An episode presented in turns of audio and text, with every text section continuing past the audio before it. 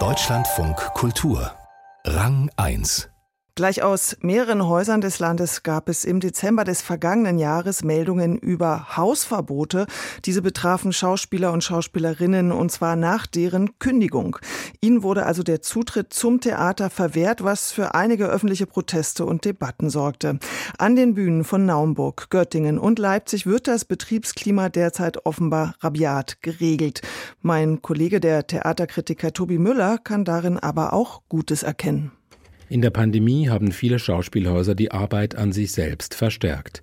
Machtmissbrauch, Hierarchien, Sexismus, Rassismus, aber auch Arbeitsbedingungen. Nie wurde so viel darüber gesprochen, wie ein Theater besser zu führen sei, als in den vergangenen drei Jahren. Aber solche Entwicklungen verlaufen weder konfliktfrei noch linear im Sinne eines zwingenden Fortschrittes.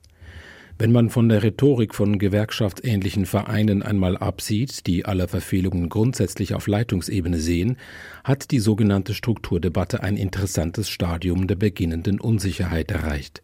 Was ist oder war wirklich los in Göttingen, Naumburg und Leipzig? Ist es legitim, Schauspielerverträge nicht zu verlängern, wenn es künstlerisch nicht mehr passt wie in Göttingen? Weil man ein Stadttheater ein bisschen flexibel halten möchte? Oder muss man das konkret überdenken, wenn das Bundesarbeitsgericht dem Schauspieler wie jüngst in letzter Instanz Recht gibt? Und warum erteilte der Leipziger Intendant zwei Schauspielerinnen gar Hausverbot, nachdem er sie nicht verlängert hatte? Waren Ihre Versuche, mit den KollegInnen im Haus darüber zu reden, wirklich so bedrohend oder der Intendant bloß zu ängstlich? Was ist derweil davon zu halten, wenn Mitarbeitende wiederum von Protestierenden unter Druck gesetzt werden, sie hätten sich sofort zu solidarisieren? Und klingt es nicht seltsam, wenn in Naumburg ausgerechnet jener Schauspieler, der auch der lokalen Gewerkschaft der Bühnenangehörigen vorsteht, gekündigt wird? Oder gibt es Grenzen, wenn einer vor den Vorstellungen sein Publikum agitiert für seinen Arbeitskampf? Auch der Schauspieler in Naumburg erhielt Hausverbot. Das Gute an alledem, vor nur drei Jahren hätten wir diese Fälle niemals so breit diskutiert. Aber wie kommt man aus den festen Positionen dieser Kultur- und Arbeitskämpfe wieder heraus und weiter? Wichtig wäre, dass sich der Theaterbetrieb nicht immer so einzigartig dünkt und auch mal woanders hinschaut, wie man es so macht.